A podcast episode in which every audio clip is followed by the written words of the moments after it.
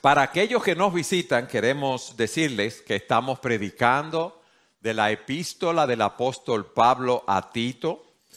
Él había dejado a Tito en Creta, en la isla de Creta, en medio de una sociedad pluralista e inmoral para que estableciese ancianos allí en las iglesias, para que estos ancianos enseñaran la palabra y que fuesen hombres que con su ejemplo, con sus vidas, adornaran la doctrina de nuestro Señor Jesucristo. Pero ¿qué sucede? Que allí en Creta habían hombres que predicaban falsas doctrinas y Pablo le dice a Tito que su deber era predicar la sana doctrina de manera que silenciara a esos hombres, pero también él debía predicar a esos hombres que estaban consumidos por el error, hombres que estaban predicando la palabra por ganancias deshonestas, que estaban predicando, como dice el texto que vimos la semana pasada, mitos judíos, mandamientos de hombres en lugar de la verdad. Pablo quería que los creyentes allí en Creta vivieran una vida cristiana piadosa. Él quería que ellos entendieran que esa obra que Cristo hace en nuestros corazones, al llamarnos a salvación, al quitar ese corazón de piedra y, dar un, y darnos un corazón de carne, esa obra interna, de regeneración debe manifestarse en nuestras vidas externamente. Y a partir de hoy vamos a empezar a ver el capítulo 2. Aquí Pablo le da directrices a Tito porque se preocupa por promover esa piedad, ese estilo de vida distintivo en la congregación. Y vamos a ver en el, en el capítulo 2 cómo él aborda los diferentes grupos en la iglesia. Y miren hermanos, esto es importante para todos nosotros porque estamos viviendo no solo en una sociedad pluralista e inmoral en ese sentido, sino que estamos caracterizados por una cultura hedonista, donde los hombres lo que están buscando es el placer. Una cultura narcisista, donde las personas están muy centradas en sí mismos en lo físico, en la belleza, en la figura, en la apariencia física. Y usted ve un anuncio en la calle, aunque sea de comida, y le ponen un modelo o una modelo con un cuerpo espectacular, con un físico, con una hermosura, una persona sumamente atractiva. ¿Por qué? porque somos bombardeados por fotografías de esos modelos masculinos, de esas modelos femeninas con cuerpos hermosos, saludables y casi perfectos. ¿Y qué pasa con nosotros? Que si nuestro cuerpo no es tan agraciado, nuestra figura no es tan hermosa, esos anuncios lo que hacen es que nos prometen cómo podemos perder peso, cómo debemos maquillarnos usando cosméticos o cómo camuflajear nuestros cuerpos, nuestros rostros, nuestra figura con operaciones, con dietas, cosas así.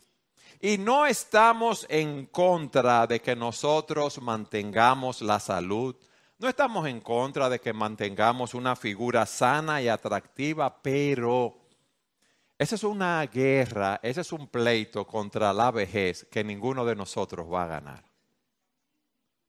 Por más dieta, por más ejercicio y como dicen, por más cuchilla que se dé la gente, eso no le va a evitar envejecer. Y usted ve las personas que están sumamente tiradas, que parecen yo no sé qué, pero los años siguen pasando. La belleza física sigue desvaneciéndose. Nuestros cuerpos pierden su fortaleza. Y a mí me llama mucho la atención cuando veo esos actores y actrices hermosos, fuertes, esas personas que salían en las, en las películas, y usted lo ve ahora, fruto de la edad de los años, bastante deteriorados. Y nosotros nos pondremos así. Pero yo les tengo una buena noticia. Hay un tipo de belleza que aumenta con la edad. Y esa belleza está disponible para todos nosotros los cristianos. Estoy hablando de la belleza, oígame bien, de una vida piadosa. Cuando Dios nos llama a salvación, Él tiene la intención de que cada uno desarrolle esa belleza de un carácter semejante al Señor Jesucristo. Que tengamos una conducta conforme a lo que Él nos dice en su palabra y que esa belleza, esa hermosura nuestra, oígame bien, sea mostrada a un mundo que está muerto en sus delitos y pecados. Y por eso Pablo le dice a Tito, yo quiero que tú establezcas ancianos en esas iglesias en Creta, repito, una sociedad inmoral y pluralista. Yo quiero que ellos enseñen a los hermanos a vivir vidas piadosas, de manera que sus vidas sea un modelo, un ejemplo de la obra que Cristo hace en nuestros corazones. Fíjense, lo que él está diciendo, fruto de esa transformación interna, producto del nuevo nacimiento, eso debe mostrarse a las personas que nos rodean. Y entonces Él quiere que los miembros de la iglesia, los hombres mayores, las mujeres mayores, los hombres jóvenes, las mujeres jóvenes, en sus trabajos, todos muestren esa piedad. Hermanos, dice la escritura que Cristo nos amó y se entregó por su iglesia. ¿Es así? Sí. ¿Para qué se entregó Cristo por su iglesia? ¿Para qué? Dice, para santificarla, habiéndola purificado por el lavamiento del agua con la palabra, a fin de presentarla a sí mismo una iglesia en toda su gloria, sin que tenga mancha ni arruga ni cosa semejante, sino que fuese santa e inmaculada. La iglesia es la novia de Cristo.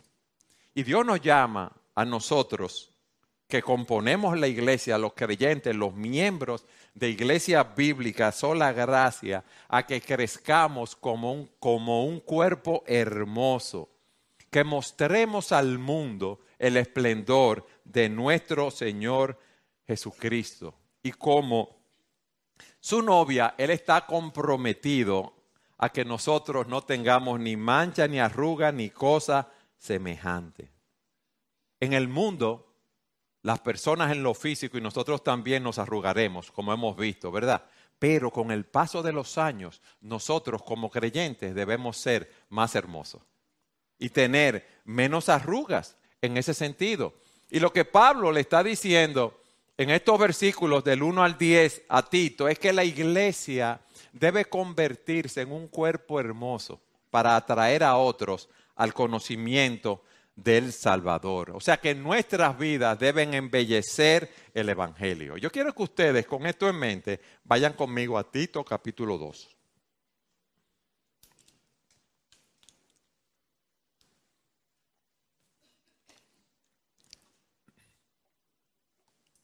Fíjense cómo en el versículo 2 Pablo se dirige a los hombres mayores, que es lo que vamos a ver hoy.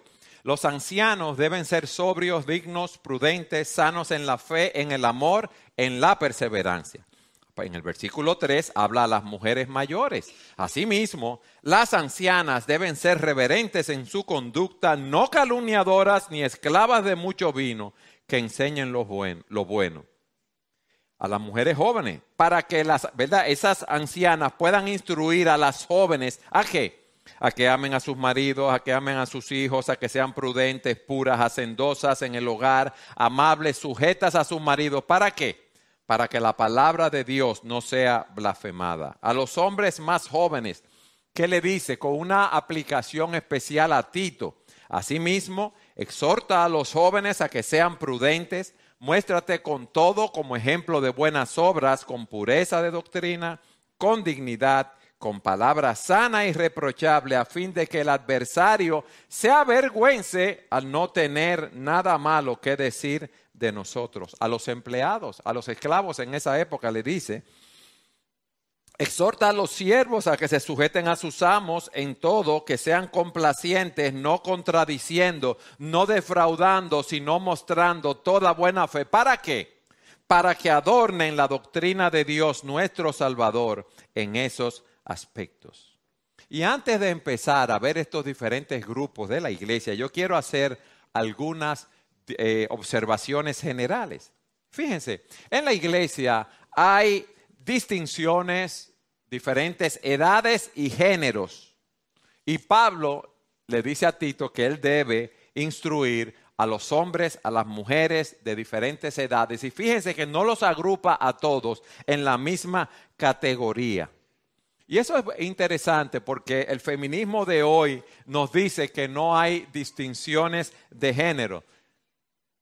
Es verdad que nosotros somos creados a la imagen de Dios, pero Dios nos creó hombres y mujeres. Nosotros tenemos la misma dignidad, no tenemos ninguna diferencia en cuanto a la salvación, como dice Pablo a los Gálatas. No hay judío ni griego, no hay esclavo ni libre, no hay hombre ni mujer, porque todos somos unos en Cristo. Pero hay una realidad, que tanto los hombres como las mujeres tenemos diferentes roles según el diseño de Dios, tanto en el hogar como en la iglesia. Los hombres estamos llamados a ser líderes amorosos. En la reunión de hombres, el pastor Rafael nos explicaba que nosotros debemos ser como líderes, siervos, debemos ser amantes sacrificiales, proveedores, protectores y pastores en nuestros hogares. A las mujeres se les manda estar sujetas a sus maridos. Dios nos creó a su imagen, repito, nos creó hombres y mujeres, por lo que los hombres debemos ser masculinos y las mujeres femeninas. Dios diseñó los sexos para que se complementaran entre sí, no para que hubiese una competencia. ¿Qué debemos hacer nosotros como hombres? Afirmar el valor de las mujeres y las mujeres deben afirmar el valor y las fortalezas que Dios nos ha dado a nosotros, a los hombres. Nosotros en la iglesia debemos relacionarnos con las personas de las diferentes edades y géneros, sexos de manera adecuada. Fíjense que Pablo le dice a Timoteo en el capítulo 5, versículos 1 y 2, no reprendas con dureza al anciano, sino más bien exhórtalo como a padre, a los más jóvenes como hermanos, a las ancianas como a madres, a las más jóvenes como a hermanas con toda pureza. Entonces, hay distinciones legítimas de edad, de género en la iglesia. En segundo lugar, aprendemos que debe haber una comunión, una interacción, no una separación entre las diferentes personas, grupos, edades en la iglesia. Nosotros somos una familia. Esta es la familia de Dios. Y todos nosotros debemos trabajar en beneficio de esa familia. Por ejemplo, los jóvenes muchas veces no quieren eh, juntarse con los mayores o los mayores con los más jóvenes. Pero los mayores tienen sabiduría, tienen experiencias que deben y pueden impartir a los más jóvenes. Pero los más jóvenes, óigame bien, los hombres mayores, tienen energía, tienen vitalidad, tienen eh, un potencial por delante y eso nos anima a nosotros los que somos mayores. Es verdad que hay momentos que puede haber tensión en la iglesia por los gustos de los jóvenes, por los gustos de los mayores, pero el diseño de Dios es que aprendamos a habitar los hermanos juntos en armonía, aprendiendo uno de, de. Por eso nuestra iglesia está concebida como una iglesia de grupos pequeños, o sea, cada semana la mayoría de los miembros están en un grupo pequeño, donde allí hay personas de diferentes sexos, edades, estado social, y nos juntamos en esos grupos, cada uno en el grupo que tiene asignado en su zona, para compartir lo que aprendimos de la palabra de Dios cada domingo, aplicar las enseñanzas para tener un tiempo de oración, un tiempo de comunión los unos y los otros. Entonces, hermanos, esto es una realidad en la iglesia. Hay distinciones legítimas de edad, de género, y debe haber una comunión con todos los grupos de la iglesia. Pero hay algo que debemos entender también.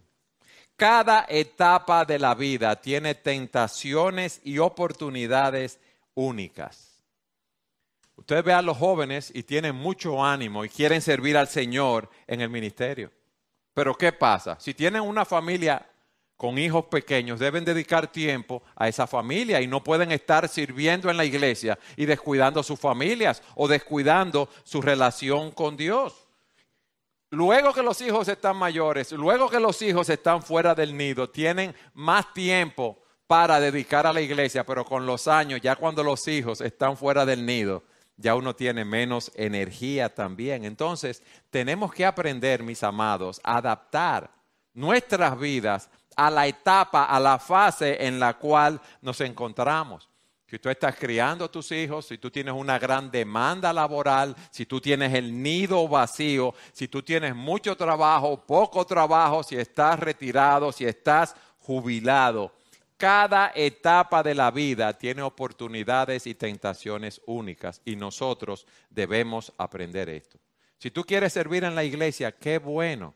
Pero por eso los pastores le damos seguimiento a los hermanos que están, eh, a todos los miembros, más a los que están involucrados sirviendo, porque no queremos que por servir en la iglesia descuiden su orden de prioridades. Quiere decir su relación con Dios, si es casado, su relación con su esposa y con sus hijos. Ahora, luego de haber hecho esas exhortaciones generales, vamos a ver ahora lo que Pablo dice a Tito en los versículos 1 y 2. Y la pregunta que nos hacemos es la siguiente. ¿Cómo se desarrolla la iglesia como este tipo de cuerpo hermoso que dirige a las personas a Cristo? ¿Cómo conseguimos esto? Vamos a Tito, capítulo 2, versículo 1. Miren lo primero, la exhortación que Pablo le hace a Tito. Pero en cuanto a ti, enseña lo que está de acuerdo con la sana doctrina. O sea, toda nuestra vida de piedad debe edificarse sobre la sana doctrina de la palabra de Dios que nos enseña, nos reprende, nos corrige, nos instruye en justicia a fin de prepararnos para toda buena obra. Y por eso Pablo lo primero que le dice en este capítulo a Tito es, Tito, enseña, predica, habla lo que está de acuerdo con la sana doctrina. ¿Qué es una doctrina sana? que es algo sano, algo que produce salud y crecimiento espiritual. Recuerden que los falsos maestros estaban enseñando doctrinas de error y él dice, le dice, ¿cómo combatirlo? Enseñando la sana doctrina. En cuanto a ti, que ellos sigan enseñando lo que quieren, tú debes silenciarlo ¿cómo? Predicando la sana doctrina. Y la idea que se nos da aquí es que no es solamente enseñar las verdades teológicas, sino la aplicación de esas verdades a la vida de las personas que estaban allí. Porque una cosa es enseñar la sana doctrina y otra, como nos dice el texto, enseñar lo que conviene conforme a ella, porque se ajusta al propósito que se pretende alcanzar con ella. Y eso es lo que él le está diciendo a él aquí. Dios no demanda de nosotros, como dice un autor, vidas heroicas, sino vidas sencillas, mis hermanos, que estén conformadas a lo que Dios enseña en su palabra. ¿Por qué? Porque cuando usted entiende lo que Dios dice en su palabra, el Espíritu Santo lo va a aplicar en su vida y usted va a querer conformar su vida a lo que dice la palabra de Dios. En Romanos 12.2 Pablo le dice a los romanos, y no se adapten a este mundo, sino transfórmense mediante la renovación de su mente para que verifiquen cuál es la voluntad de Dios, lo que es bueno y aceptable y perfecto. Una iglesia que es instruida en la palabra de Dios debe manifestarlo con una práctica conforme a lo que están recibiendo, con una vida de piedad, con un crecimiento espiritual. O sea que hay una correlación entre lo que se predica y cómo se vive. Si se habla de la doctrina del pecado y se dice que Dios odia el pecado, que el pecado es la transgresión de la ley de Dios, tú no puedes estar viviendo una vida corrompida y llena de pecado. Y por eso el apóstol se dirige a cada uno de los grupos dentro de la iglesia. Ahora déjenme explicarles algo. Que aquí se le den directrices a los hombres mayores y más adelante a las mujeres mayores no quiere decir que esas directrices no aplican para los jóvenes también. Porque estas características que, que están aquí son las características de una iglesia saludable el Evangelio de Jesucristo, mis hermanos, debe transformarnos, porque dice la palabra que ese Evangelio, óyeme bien, es poder de Dios para salvación. Y esa palabra poder en el original, de ahí que viene la palabra dinamita. Es poder de Dios para liberarnos, para rescatarnos de la perdición, para rescatarnos de la ira de Dios, para rescatarnos de una condenación eterna, para todo aquel que cree, a todo aquel que confía en ese mensaje del Evangelio. Y esto debe transformar nuestras vidas. Nosotros venimos los domingos aquí a la iglesia a adorar a Dios, a alabar a Dios, a tener comunión con los hermanos, a aprender de su palabra. Pero esa enseñanza que nosotros recibimos debemos aplicarla a nuestras vidas.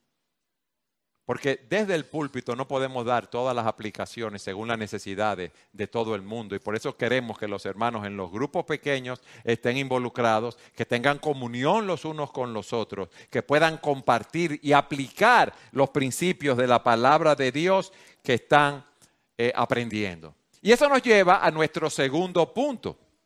El primer grupo al cual eh, Pablo se dirige. ¿A cuál es? A los hombres maduros como, como vimos nosotros. Les habla a esos hombres.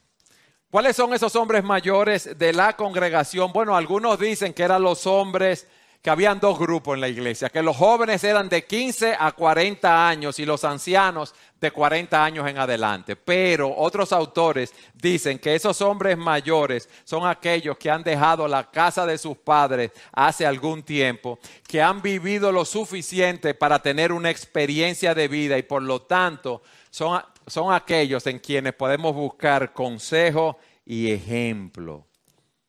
Esos son los hombres mayores de la iglesia. Y hablándonos de, esos hombres, nos dice que esos ancianos, esos hombres mayores, no son los pastores, son los hombres mayores, deben ser sobrios, dignos, prudentes, sanos en la fe, en el amor y en la perseverancia. Y esas son las características que queremos ver en este día. La primera, sobrio.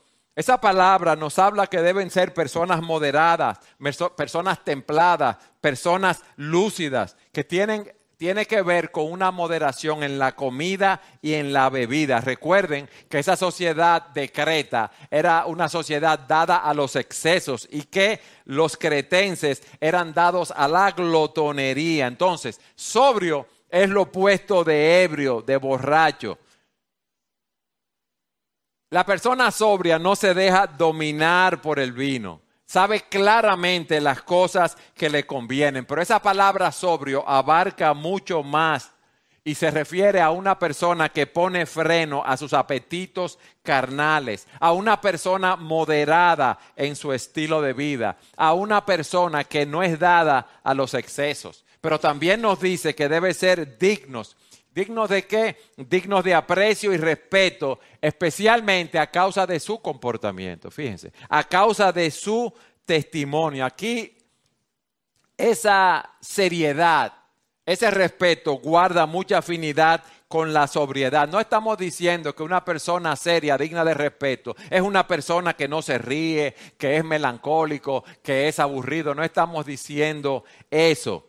No estamos diciendo que es una persona inestable, sino una persona de peso, como decimos nosotros, de discreción, lo que lo hace digno de confianza para las personas a su alrededor y específicamente para aquellos que son más jóvenes. Es la persona que nunca es trivial, superficial. Es la persona que no se ríe ante la inmoralidad. Es la persona que no se goza con la vulgaridad o con las cosas pecaminosas o impías no se ríe de, las desgracias, de las tragedias que le pasan a otra persona. ¿Por qué? Porque a través de los años él ha visto muchos fracasos.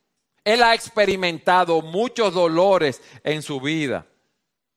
Ha tenido caídas y no tienen poco el pecado en su vida. Ni tampoco es presto, o sea, apresura para señalar a quienes caen en una falta moral, por el contrario, trata de ayudarla. Dice el doctor MacArthur que los creyentes de más edad han visto a muchas personas, incluyendo amigos y familiares cercanos, experimentar adversidades serias, sufrir gran dolor, quizás morir a una edad temprana.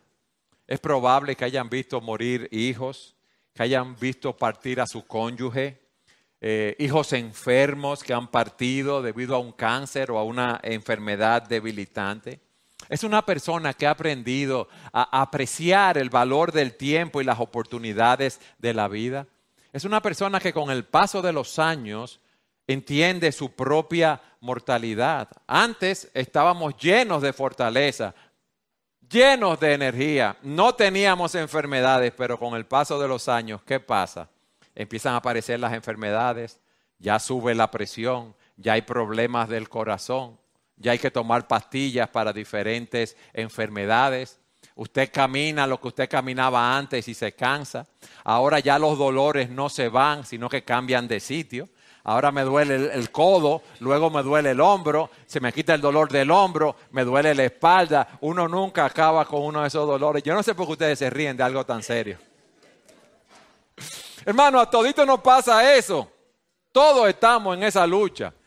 Yo hice ejercicio en la bicicleta y tengo problemas con ese dedo. Patricia hizo ejercicio y tiene un dolor en, la, mano, en la palma de la mano derecha. Hermano, no estamos acabando, los años nos están dando y nos están golpeando a todos nosotros de una forma u otra. Esa es la realidad. Entonces tenemos que entender esa realidad. Entonces un creyente maduro que tiene años caminando con Dios tiene una perspectiva celestial de las cosas. Es una persona caracterizada por la dignidad. Yo dije que no es un amargado, no es un aburrido, no es un melancólico, no, es una persona amable, con eh, eh, alegría en ese sentido, pero bien, esa seriedad, óyeme bien, viene de entender la santidad de Dios y la miseria humana, lo que el pecado ha hecho en nuestras vidas. Entonces, eso es lo que Pablo le está diciendo a Tito. Los hombres mayores deben ser sobrios, deben ser dignos de aprecio y respeto, deben ser prudentes. Y literalmente esa palabra significa personas en su sano juicio, personas que tienen un dominio propio de sus pasiones, de sus deseos. Dice Samuel Pérez Millo, ese comentarista, que deben manifestar sensatez es una persona que no cree todo lo que le dicen, en el sentido que alguien le viene con un cuento, una situación, una doctrina, no cree las cosas así. Tiene una moderación en los actos que realiza. Son personas, como hemos visto, que tienen experiencia en la vida. ¿Por qué? Porque han caminado con Dios también. Es una persona que controla sus pasiones. Miren, dice Pablo en Romanos 12.3, pero en virtud de la gracia que me ha sido dada, digo a cada uno de ustedes que no piense de sí mismo más de lo que debe pensar, sino que piense con buen juicio, según la medida de fe que Dios ha distribuido a cada uno. Fíjense, nos dice que no pensemos de nosotros que somos o que tenemos dones, talentos, más de lo que debemos pensar. No dice menos. ¿Por qué? Porque nosotros generalmente nos creemos más de lo que somos y creemos que somos la última Coca-Cola en el desierto, que somos lo que más sabemos. Tenemos una visión exagerada, oígame bien, de nuestra propia importancia. Nos consideramos los más inteligentes, los que tenemos más capacidad. Y aquí Pablo está diciendo a los romanos, piense de sí mismo con cordura, ustedes son lo que son por la gracia de Dios. Y hay muchas otras, otras personas que tienen dones, talentos, dados por Dios, al igual que ustedes. Lo que ustedes deben pensar con buen juicio de sí mismos y ser humildes. No considerarse superiores a los demás, sino actuar con humildad, como el Señor nos dice, o Pablo dice en Filipenses capítulo 2, versículo 3. Miren hermanos, una persona en su sano juicio está controlada por el Espíritu Santo y por la palabra de Dios. Dice Efesios 5:18, no se embriaguen con vino en lo cual hay disolución, sino sean llenos de qué? Del Espíritu. Y en Colosenses 3:16 se nos dice que la palabra mora en abundancia en vosotros, en ustedes. O sea que una persona con un sano juicio una persona controlada por el Espíritu, que está llena también de la palabra de Dios, gobernados por Dios en sus pensamientos, en sus palabras, en sus acciones. No sé si ustedes recuerdan el caso del endemoniado Gadareno, que está en, las escrituras en Marcos 5. Ese endemoniado tenía una mente enferma. ¿Por qué? Porque estaba controlado por muchos demonios. Pero cuando Cristo lo sanó, dice la escritura, vinieron a Jesús y vieron al que había estado endemoniado, sentado, vestido y en su cabal juicio el mismo que había tenido esa legión de demonios, aquel que andaba entre las moradas, en los sepulcros, cuando Cristo vino, óigame bien, lo puso en su juicio cabal. Y eso Él hace con nosotros también. Sobrios, prudentes, que tengamos eh, dignos de aprecio, de respeto. Fíjense lo que dice ahora, sanos en la fe. O sea que es una persona que tiene conocimiento de la palabra de Dios, sabe lo que cree, sabe por qué lo cree, pero es una persona que no solo conoce la palabra, sino que vive de acuerdo a la palabra. Tiene una dependencia confiada en el Señor Jesucristo. Entonces, óigame bien. Esto, como yo dije, esto aplica a todos los hombres, pero más a los hombres mayores, porque tenemos más tiempo eh, viviendo, ¿verdad? Si nos convertimos hace años eh, a la luz de la palabra, tenemos una comunión más profunda, o se supone, con el Señor Jesucristo. Tenemos más tiempo, hemos pasado más tiempo meditando en la palabra y caminando con Dios. Sanos en la fe sanos, saludables. Nosotros debemos tener, mis amados, una fe saludable, una fe que viene de conocer a Dios en su palabra y vivir conforme a lo que Él nos dice en su palabra. Personas que están confiando en el Evangelio. Personas que han puesto su fe salvadora en el Señor. Si una persona no se nutre de la palabra, si una persona no oye la voz de Dios, no puede confiar en Dios entonces no va a ser sano en la fe. Hermanos, y miren algo. Yo decía que ah, con el paso de los años viene un decaimiento en nuestras fortalezas físicas, viene un, declive eh, humano hablando en ese sentido, pero debe haber entonces un fortalecimiento espiritual. Debemos confiar cada vez más en el Señor. ¿Por qué? Miren lo que pasa. Los problemas de esta vida, las dificultades producen en ocasiones un debilitamiento en la fe. Yo me acuerdo que hace años en, nuestra empresa, cuando habían problemas de todo tipo, de maquinaria, laborales, con clientes, uno veía todos esos problemas y decía, bueno, pónganme los problemas, eh, eh, dime cuáles son los problemas y empezaba a resolverlos con mucha energía ya con el paso de los años, ya hace años que yo no estoy en la empresa, pero con el paso de los años ya uno no, no tiene esa fuerza para enfrentar ese tipo de problemas. Si hay problemas que antes eran el pan de cada día, si podemos decirlo así, que hoy nos cargan mucho. Nos cargan mucho, cosas que antes no nos afectaban. Entonces, con los años, mire lo que pasa.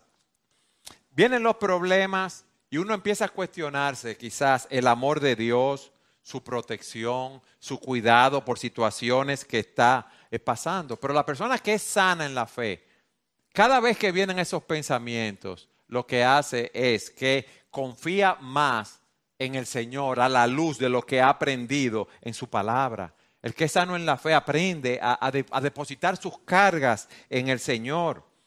E, el que es sano en la fe espera el cumplimiento de las promesas de Dios para su vida. Una fe sana nos da la seguridad de que Dios va a cumplir su propósito en la vida de cada uno de sus hijos. En la vida tuya y en la vida mía. Dios no nos va a dejar, no nos va a abandonar.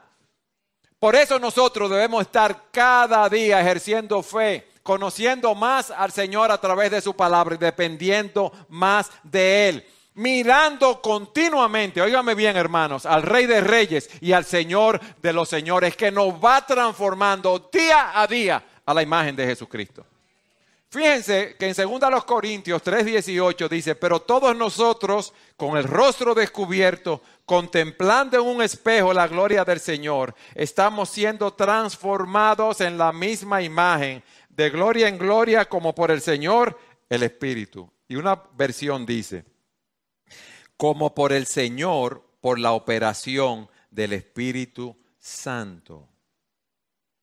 Hermanos, en la medida de que estamos llenos de la palabra, en la medida de que estamos llenos del Espíritu de Dios, en la medida de que pasamos tiempo con el Señor, contemplándolo en su palabra, viendo la gloria de Dios, viendo la vida de Jesucristo, viendo su muerte, su resurrección, su ascensión, cómo Él se sometió a, su Padre soberano y trató de agradarlo en todo. Entonces, esa vida eh, empieza a ser reproducida en nosotros. Empezamos a cambiar día a día, empezamos a ser eh, transformados. Esas verdades que vemos cada día empiezan a controlar, a dominar nuestro carácter cada día. Y nos vemos allí como en un espejo. Eso que vemos, como dice un autor, se convierte en parte de tu vida y carácter, reflejando como lo hace un espejo sanos en la fe. Mis amados, sanos en el amor. Quien es sano en la fe es sano en el amor. Miren hermanos, eh, con el paso de los años, será por los achaques, por las limitaciones, muchos hombres se ponen ariscos, como dice un autor, intolerantes, gruñones, egoístas, se quejan de todo. Tú vas a hablar con una persona mayor, no con todos, pero lo que empieza a hablarte de su problema. Y me pasó esto, y mis hijos no me vienen a ver, y me duele aquí, y me voy a tener que operar, y que el dinero no me alcanza. Sus conversaciones se centran en sí mismos, en sus achaques físicos, en las limitaciones económicas, y, y se caracterizan mucho, no digo que todos, por su impaciencia, por su malo humor. Otros son dados al sentimentalismo y se ponen a llorar porque ya están solos, porque están abandonados, pero un hombre maduro en Cristo está lleno de amor. Un hombre maduro en Cristo no está buscando su propio bien, está buscando el bien de los demás. Está buscando amar a su prójimo, amar al pueblo de Dios, mostrar un amor sacrificial. Mis hermanos, la fe sin obras es una fe muerta. Y en 1 Corintios 13 se nos da una descripción del amor. El amor es paciente, el amor es bondadoso, el amor no tiene envidia, no es actancioso, no es arrogante, no se porta indecorosamente, no busca lo suyo, no se irrita, no toma en cuenta el mal recibido. Ese hombre maduro que ama a los demás, si está en su casa a pesar de sus limitaciones, está intercediendo por los hermanos, está llamando por teléfono a aquellos que están en necesidad en la iglesia, está orando por los ministerios de la iglesia, está orando por los perdidos. El tiempo que antes dedicaba a actividades de trabajo, ahora ya como está retirado por razón de su edad, lo dedica a hacer obras de amor, mis hermanos, a hacer obras de misericordia, obras de servicio a los demás, conforme a sus posibilidades físicas y materiales. Mi hermano, el que es sano en amor seguirá amando aunque sea despreciado, aunque sea olvidado. Él va a perdonar las ofensas que le hagan. Él va a servir al pueblo de Dios. Él va a servir a su prójimo aunque no sea creyente. Porque Él ama al Señor. Porque Él ama al pueblo del Señor. Porque Él ama a su prójimo también. Y es como dice un autor. Cuando un hombre ha bebido profundamente del santo amor de Dios, eh, en, el Calvario y así se ha transformado él mismo en un amante de la humanidad. Miren lo que dice. Experimenta la experiencia del apóstol Pablo. Pablo había sido un perseguidor farisaico de la iglesia. Un hombre que asolaba la iglesia, la iglesia de Dios y pasó a ser un siervo de Dios. Y podremos decir, al igual que él, con Cristo he sido crucificado y ya no soy yo el que vive, sino que Cristo vive en mí. Y la vida que ahora vivo en la carne, la vivo por la fe en el Hijo de Dios, el cual me amó y se entregó a sí mismo por mí. Si tú estás crucificado con Cristo, tú debes vivir la vida que Cristo vivió, porque Él nos dejó ejemplo para que siguiéramos sus pisadas. Mis amados, Cristo nos dijo, un mandamiento nuevo les doy, que se amen los unos a los otros, como yo los he amado. Así también se amen los unos a los otros. En esto conocerán todos que son mis discípulos, si se tienen amor los unos por los otros. Y en primera de Juan 3:16 dice, en esto conocemos el amor, en que Él puso su vida por nosotros. Así también nosotros debemos poner nuestras vidas por nuestros hermanos.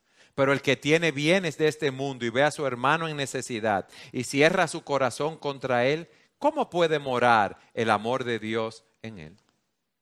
Hermanos, si esa virtud de sanos en la fe que vimos anteriormente tiene que ver con Dios, esta segunda virtud del amor tiene que ver de orientar nuestras vidas hacia el amor a Dios, pero hacia el amor a nuestro prójimo. Sobrios, dignos de respeto, prudentes, sanos en la fe, sanos en el amor y por último, sanos en la paciencia, en la perseverancia. ¿Cómo podemos seguir adelante a medida que pasan los años? ¿Cómo podemos seguir adelante a medida que envejecemos? ¿Cómo podemos sobrellevar las pruebas de la vida confiando en las promesas de Dios? Hermanos, debemos correr la carrera con los ojos puestos en Jesús. Dice Hebreos 12.1 por tanto, teniendo en derredor nuestro tan grande nube de testigos, hombres que ya corrieron la carrera antes que nosotros, despojémonos de todo peso y del pecado que nos asedia y corramos la carrera. ¿Cómo la vamos a correr? Puestos los ojos en Jesús, el autor y consumador de nuestra fe.